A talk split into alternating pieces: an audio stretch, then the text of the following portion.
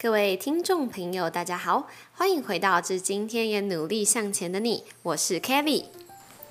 最近啊，我有一个忠实听众问我说：“哎，你的节目怎么每一集的主题都不太一样？”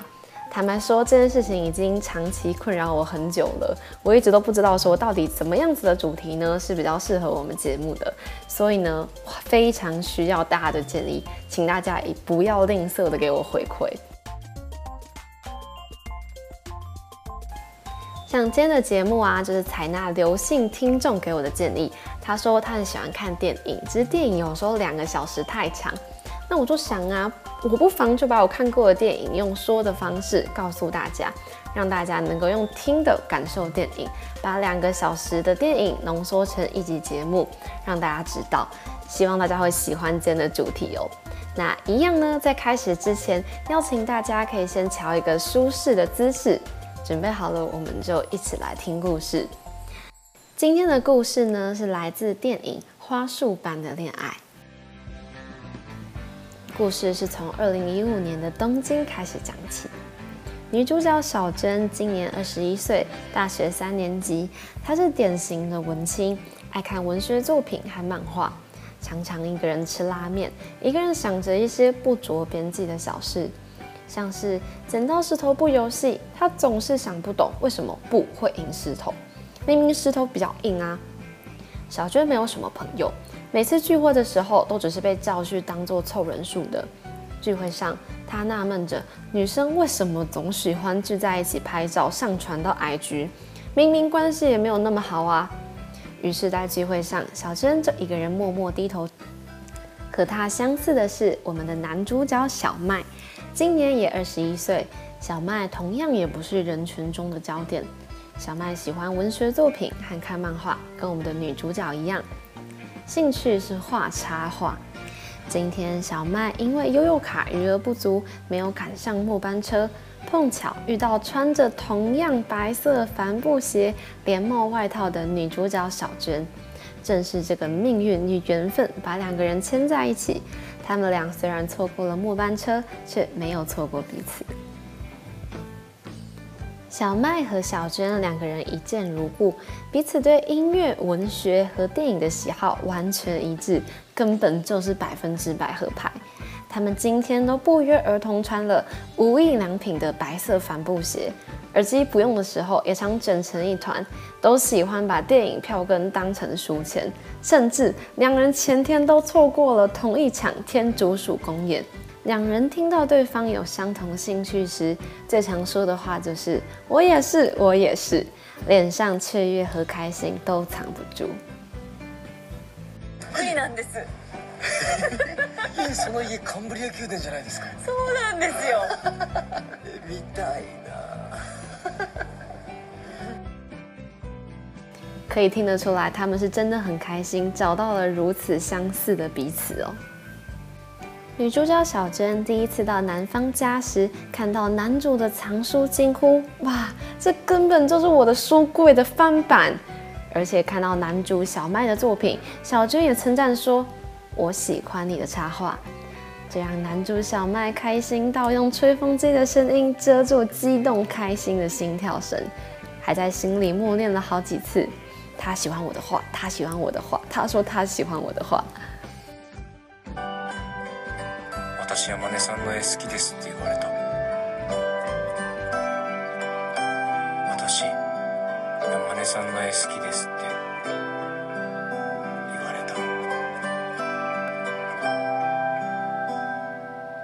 小麦和小娟很快就坠入情网。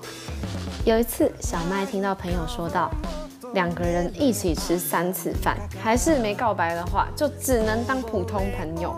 小麦听到这句话的当下很紧张啊，于是小麦鼓起勇气，在第三次约会的时候对小娟告白：“我喜欢你，好きです。”非常相似的他们，很快就展开了同居生活。女主角小珍在冰淇淋店打工， 小麦则靠着画插画打工赚钱。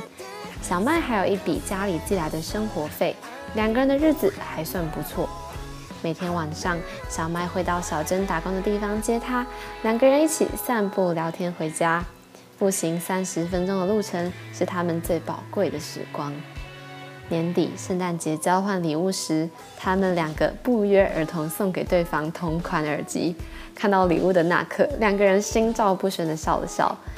小麦抱着小珍，幸福的说：“我人生最大的目标就是和你维持现状，永远维持这种美好的相处模式。”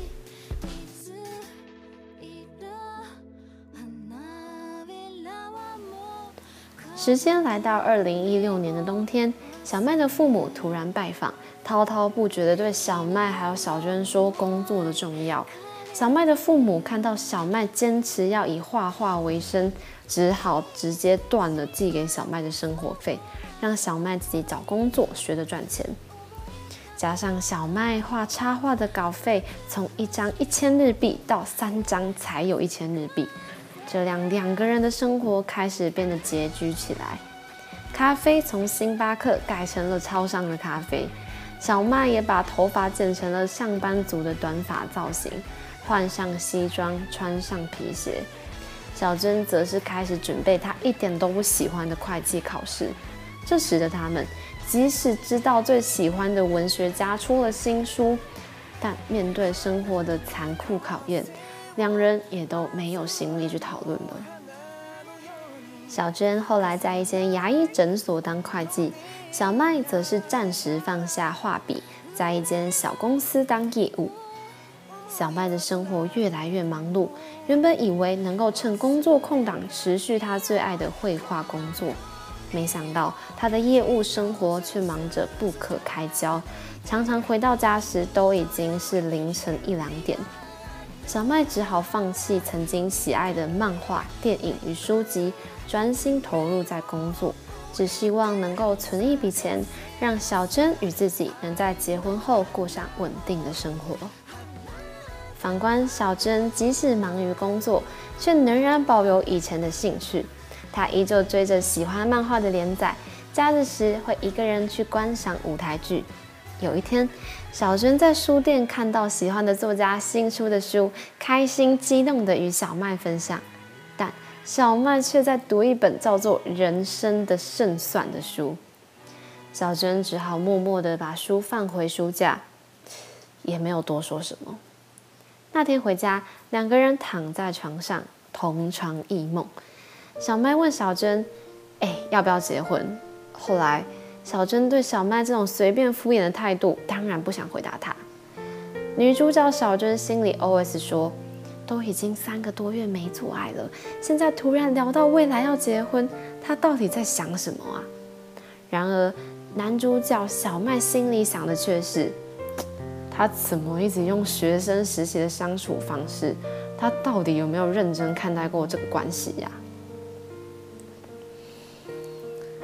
就这样，时间不知不觉到了二零一八年，这是他们在一起的第三年。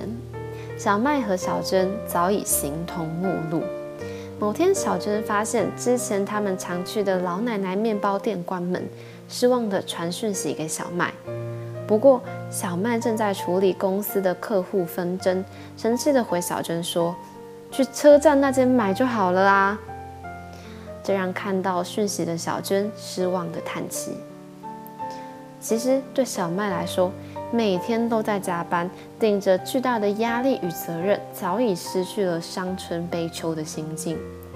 小麦被社会磨平了棱角，白天上班，下班之后。一个人躲起来玩手游，逃避这些压力。回家之后，小珍对小麦说：“你变了，你以前从来不会这样的。”小麦这时激动地回答小珍说：“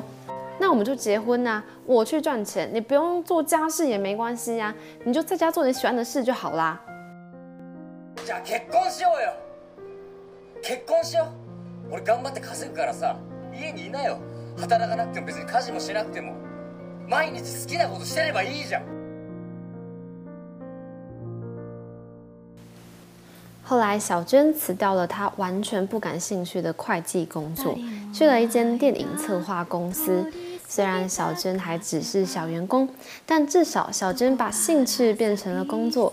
而小曼依旧每天加班到晚上九点，这让两个人几乎没有讲话。唯一的对话只剩下“我要睡觉了，我要出门了”。又这样子过了一年，还没有人要提分手。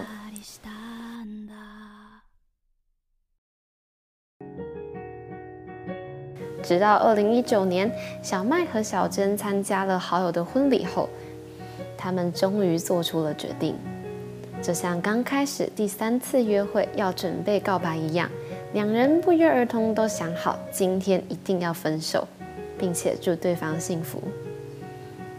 在这个准备分手的夜晚，他们一起去搭摩天轮，聊着最新的剧《怪奇物语》和曾经最爱的漫画《黄金神威》，去 KTV 唱《摇滚帝国》，一起喝酒，开心的样子就像刚认识时那样无忧无虑。最后，他们去当初对对方表白的那间餐厅，两人坐下，小娟这才缓缓开口说：“房子我会搬出去，从此以后我们各过各的吧。”小麦听到，多次想要挽留，小麦甚至又再次提出说：“我们结婚。”小麦希望能够用婚姻来填满感情的裂缝。小麦说。我们结婚不就好了吗？总不能一直维持恋爱的感觉吧？不可能像以前一样喜欢呐。我们会一直吵架，不也是因为恋爱的感觉在捣乱吗？小娟听完后流下眼泪，一时也不知道要说些什么。两人的静默和周遭的欢乐声形成强大对比。这时，邻桌来了一对小情侣。他们穿着同款的白色帆布鞋，同款连帽外套。小情侣分享彼此的兴趣爱好，那羞涩激动的神情，简直就是小麦和小珍二十一岁时青涩的模样。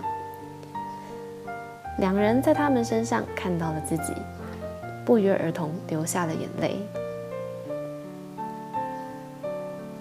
这时，他们都知道，一路走来的风景很美。但就只差了一步。两人最后一次散步回家，路灯不再散发暧昧的光芒，两人没有荡漾出爱情的涟漪。他们站在当初接吻的路口，但两人早已不是当初的小情侣了。电影的最后来到二零二零年，此时他们都有了新的恋人。两人默契地来到同一家餐厅，看到远方的高中生一人戴一边耳机的画面，小麦和小娟又不约而同地对自己的恋人讲解爱情耳机理论。这个理论是说，一个真正喜欢音乐的人，在与他人分享音乐时，是不会一个人戴一边耳机的，因为左右声道听到的声音是完全不同。假如情侣真的要一起听的话，应该要将音乐传给对方，然后戴上自己的耳机，再同时一起按下播放键。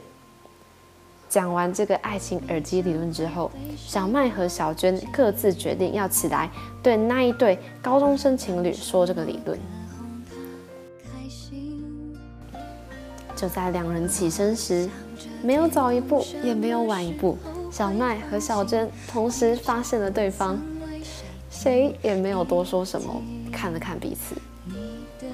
这是他们分开后的第一次见面，两人依旧保持着一直以来的默契。最后，两人挥了挥手，各自往各自的路分开了。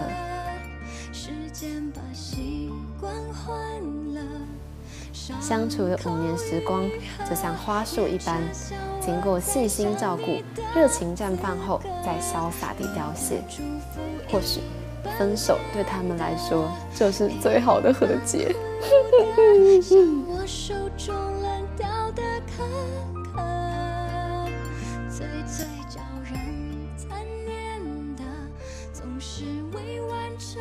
花束般的恋爱是在二零二一年一月于日本上映，在短短的一个礼拜就创下了三十八亿日元的票房佳绩，可以说是近年来成绩最亮眼的日本爱情电影。编剧是有写过《东京爱情故事》的板垣裕二，男主角跟女主角都非常大咖。男主角是演过三年 A 班的影帝兼田将辉，女主角呢是非常漂亮的有村架纯。看完这部电影，大家真的会哭死哎！那时候我妈看到我在哭的时候，我还有点尴尬。她的好哭程度还是比当男人恋爱时更好哭。而且我原本想说，我就是看一下这种浪漫爱情的唯美日剧，谁知道后来会这么虐？花束般的恋爱会让人家有高度共鸣的青春爱情电影。整个故事呢，没有第三者，也不是老套的白马王子灰姑娘啊，整部剧就是青春纯粹真挚的爱情故事。我们会一面看着男女主角，一面想到自己，或者是想到心里面的某一个他。这部电影是要告诉我们说，无论在关系中曾经发生过多少令人不愉快的摩擦，但很神奇的，随着时间的流逝，我们在重新回忆起那段时日时，却也总会发现自己最记得或最挂念的，竟然全都是那些最为美好的部分。哎，就是说，能相爱不代表能相处。我们不要在乎天长地久，只在乎曾经拥有。即使结局无奈又残酷，但导演就是要告诉你，这才是爱情的真实样貌。好，那接下来呢是我们的电影金句时间。那今天有挑选出三句句子要跟大家分享。那第一句是：恋爱这种东西可不能一人一半，恋爱就是一人一份。两个人的寂寞远比一个人的寂寞更寂寞。最后一句是小麦说的：“恋爱就是现实，是有赏味期限的。过了赏味期，两人只会不断抛球接球，只求势均力敌。”这部电影呢，就将两位小情侣五年的时间浓缩在两个小时的电影里。那今天的节目呢，就把这两个小时的电影再跟大家分享，让大家用听的方式能够感受电影。希望你会喜欢今天的主题哦。那如果问我说这部电影可以推荐给谁的话，嗯，我会觉得如果你身边有很喜欢《明天我要和昨天的你约会》，如果你喜欢那部的话，你一定也会喜欢这部。又或者是前几年吧，还是去年啊，有一个用 iPhone 拍的台湾电影《怪胎》，也是在描写现实生活情侣的挣扎。又或者是说你天生就是喜欢那种纯爱氛围的电影的话。哇，那花束般的恋爱真的很适合你哦！以上就是今天的节目，非常感谢各位的聆听，希望大家会喜欢这次的主题哦。致今天也努力向前的你，会在每个礼拜五定期更新，邀请你按下关注，或者是分享给更多的朋友，和我们一起见证节目的成长。祝福各位有个美好愉快的一天，我们再会。